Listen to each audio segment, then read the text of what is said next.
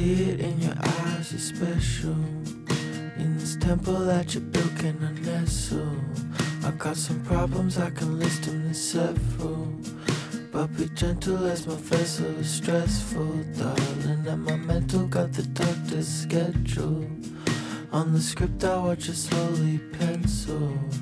Just a gift that keeps my level mellow. But I'm a rebel, so I wrestle the devil, darling. 呦呦呦呦呦，科学无聊，知道就好。这里是科学十分钟，我是杰克。现在时间是二月九号的晚上十一点三十六分。好，那台湾其实应该大家 年假都过得怎么样了？台湾应该已经开工，算第几天了？算第四天了吧？大家听到这一集的时候，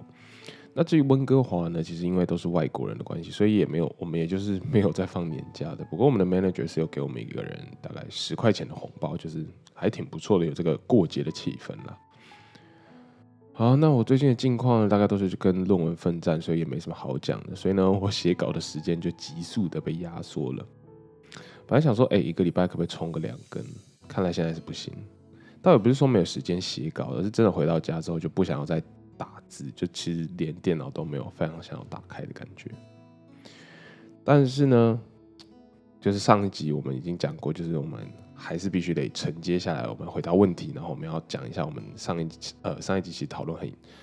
算是挺热络的这个大麻的这个议题啦。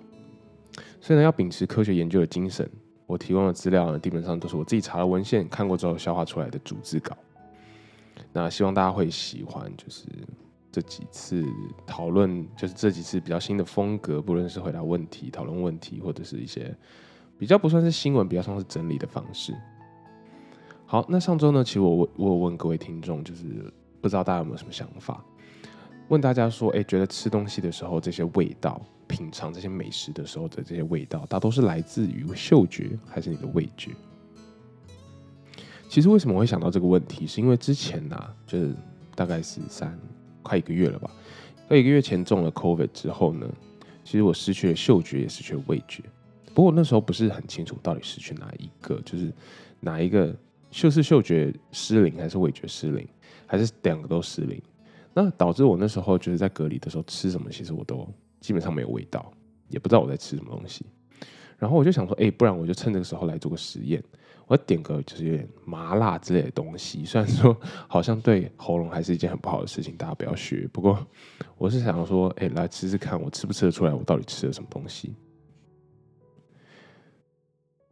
结果呢？发现跟大家感冒的时候感受到的大概就是一样。就算是一个很重口味的东西，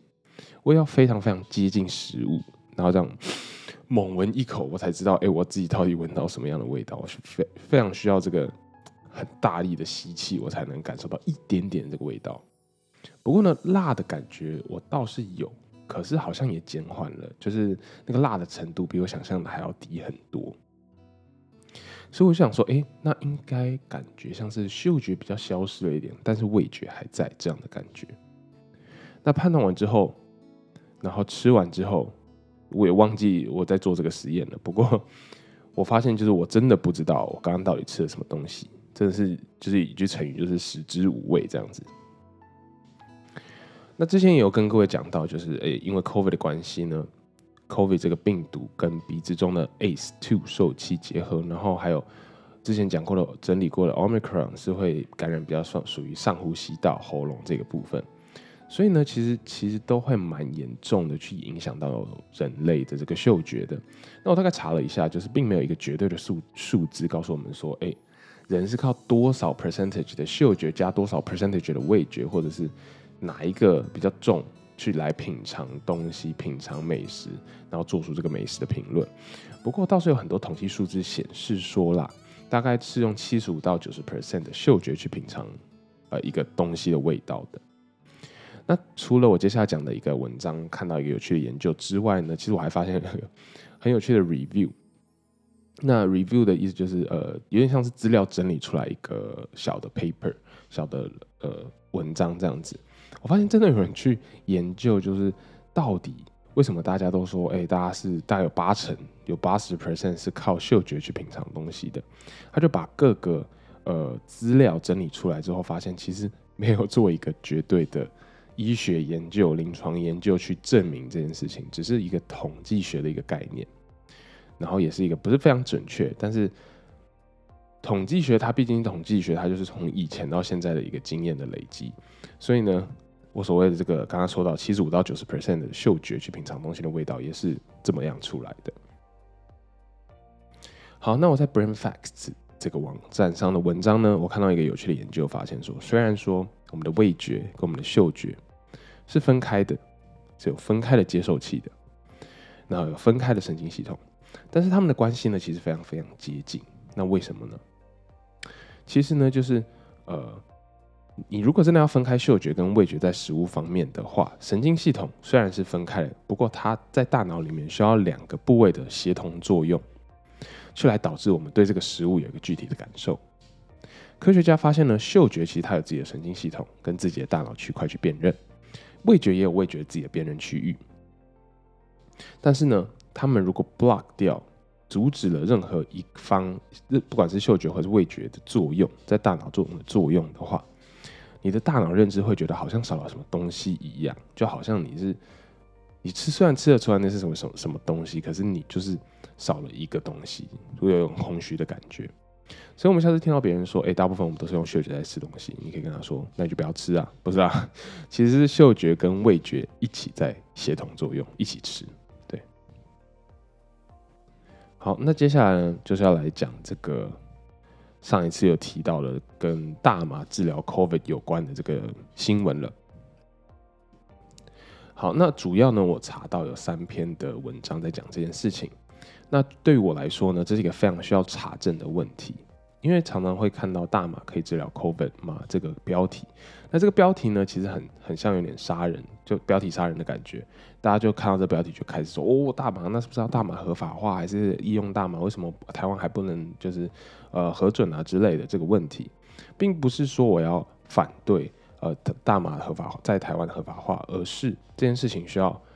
呃我们真的去了解了之后。分析了之后，我们再来讨论接下来合不合法化这个问题。所以前面这个问题呢，我们需要先来研究一下。对于出生在这台湾的这个架杠台湾人来说啦，大麻在台湾被归类为二级毒品，仅次于海洛因、吗啡、鸦片，甚至大麻在台湾是跟安非他命是摆在同一级的毒品。当你持有大麻被抓到，就是两年以下有期徒刑或者二十万元以下的罚金，已经算是非常严重的一个犯罪行为了。那如果你不持有，在台湾吸食的话，其实也是很容易被判刑，然后或者是被判处两个月的乐戒的。那在很多国家，你可能觉得说，哎，大麻都已经全面合法化，加拿大、美国啊，那为什么台湾还不合法化呢？那今天我们主要先不谈这个新闻，我们接下来谈的是大麻治疗 COVID，到底大麻可不可以治疗 COVID，还是这个只是一个？呃，虚假的期待。好，那我们首先要谈到的这个研究呢，是发现，在 hemp，中文翻译叫旱麻，这个天然植物中的萃取物，发现到说，对于新冠病毒上的这个棘状蛋白，它有一个类似的结构，它可以作为一个保护套的效果，这样子的感觉，把新冠病毒表面的棘状蛋白包覆住。那我们也之前提了提到过，棘状蛋白就是最呃。去结合人类进入细胞里面最需要的一个部位，所以呢，如果有这个天然的保护套，这个天然萃取物去把病毒表面包裹住的话，那病毒就不能侵入，不能感染到我们人体细胞中了。尤其是三个最跟集状蛋白有结合力的小分子，发现到的是 CBGA、THCA 跟 CBDA。好，那这三个东西呢，我。就没有找到一个很 很贴切的中文翻译，不过大家都大概知道，就是 C B 什么东西啊，T H 什么东西啊之类的。好，那研究人员呢制造了一个，他们怎么去测试呢？他们就是制造了人工的假性新冠病毒。那我猜啦，我没有就是真的研究为什么他要做人工的，可能是怕实验人员不小心感染到，所以他们必须要做一个就是没有感染性，但是呃呃这个表面。长得跟新冠病毒是一模一样，去做一个实验测试。那这些小分子到底可不可以真的预防抵抗 COVID 病毒的入侵呢？测试过后发现说，有加入 CBDA、CBGA 这两个小分子的细胞，都可以有效的去避免了病病毒 RNA 侵入宿主细胞的这个机制。所以呢，在细胞内二十四小时之后、四十八小时后，没有侦测到病毒的痕迹。相对的，没有处理，就是没有加入 CBDA、没有加入 CBGA 或者是 THCA 的细胞呢，诶，就跟原本病毒感染到宿主细胞的方式一模一样，已经开始在细胞内出现了很多病毒的这个遗传物质，准备开始复制出更多更多的病毒。好，那感染的测试结果呢，其实也发现到说 CBDA。跟 CBGA 这两个悍马的萃取小分子中，可以挡住 COVID 病毒进入到细胞的机会是挺高的。加上之前研究的结果，大麻中的 CBD 是可以增强身体本身的先天免疫系统，去 boost 你自己先天免疫系统，让你就算受到病毒感染，还是可以呃免疫系统很快的可以反应，比一般呃可能没有打疫苗也没有做 CBD 这个。呃，实验的这个先一 boost 的先天免疫系统也来得高，所以看来呢，大麻萃取物真的是可以有效的去预防治疗 COVID。但是这边要特别跟大家讲几个点，第一个点呢是，呃，节目之上一集节目直接书之前有讲到，就是大麻我们一般知道吸了会嗨的那种，其实是 THC，而并不是 CBD。THC 呢是大麻中让人嗨起来的物质。就是吸起来就开始迷幻的感觉，在这个研究里面有发现到说，THC 不仅不能治疗预防新冠病毒，跟 CBD 完全不一样，还会阻挡 CBD、CBDA、CBGA 的这种保护的作用。相当于说，哎，你吸了会嗨的这种大麻呢，反而 就是不仅它就算有含有 CBD 跟 THC 在一起，可是 THC 会相当于把 CBD 给踢走，让它没有保护作用。所以呢，摄取之后，如果含有 THC 的那种嗨的大麻，其实是不能治疗、不能预防新冠病毒的。但是单纯就 CBD 的话，其实摄取了之后是对身体有益的。它可以提升先天的免疫系统，可以让心情稳定，甚至有防止忧郁、抗癌的作用。越来越多的临床研究有发现到。那关于很多 CBD 的好处，或者是 THC 的作用，可以回去听听看我的第十二集 EP 十二集大麻的科学。不过这边虽然说 CBD 或者 CBDA、CBGA 这样的汉麻物质在细胞身上，就是我们所说俗称试管里，我们看到有这样的效果，可是这样的实验研究需要更严谨的往下进行，因为呢，只是在细胞内根本就不算是，只是算最初步的一个一个结果。接下来呢，动物体内有没有相同的效果？人体会不会有相同的效果？那 CBD 或者 CBDA、CBGA。摄入到人体之后，被人体中吸收了之后，多快会被代谢掉？是不是有一样的反应？这些因为在细胞的环境下呢，是一个相对好控制的环境，但是到人体里面，每个人体都有不一样的代谢情况，都有不一样的可能疾病的反应，不一样的免疫系统。所以对于这样来说，如果你只是讲说大麻可以治疗预防 COVID 这个标题，要非常小心的去判断跟思考，因为不一定是这样。还不一定。身在国外的我呢，因为自己有湿疹的关系，其实有看过说，哎，有看到那个研究报道说 CBD 可以提升免疫系统的研究啦，减缓湿疹的状况的报告之类的。所以呢，其实我现在在家里是有 CBD 的大麻籽油的。那吃起来呢，其实就跟喝这个，不知道他有没有喝过一点点橄榄油，就是喝一汤匙的这种感觉，跟喝油其实一模一样。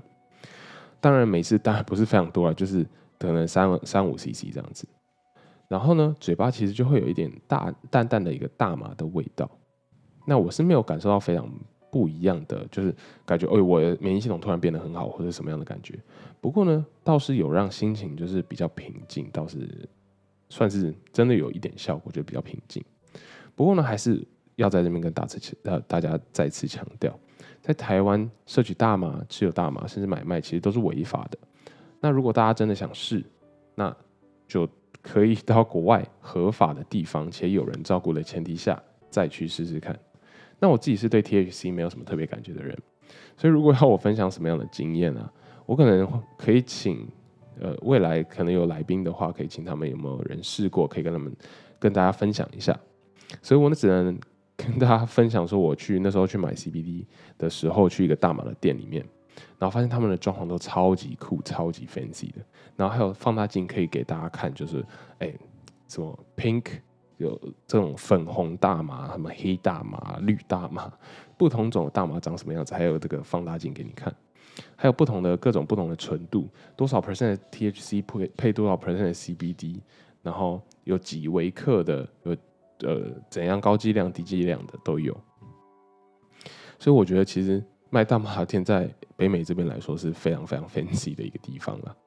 那有空在国外的大家的话可以去逛逛，对。但是通常都是大麻是其实还蛮贵的，就是小小的，可能什么大麻巧克力，可能小小一块就要快十块钱，对。那还有啊，就是研究还是发现说，与其我们期待大麻跟汉麻的这些萃取物赶快出来，来让我们预防这个 COVID 病毒，还不如 直接去打疫苗会更有效。对，所以这边还是跟大家讲说，有疫苗的话就去打。对，好，那今天呢，给大家回去的问题，可以想想看，是你觉得动物有没有知觉？那他们也会有感情吗？这是我下一下一次会跟大家讨论的一个问题。好，那喜欢我们节目的话呢，可以到 Apple Podcast 或是科学十分钟的 IG 留下五星跟评论，或是你有什么想要知道的科学新知、概念、迷思，都可以投稿给我们哦。那我们就下次见啦，我是 Jack，Peace。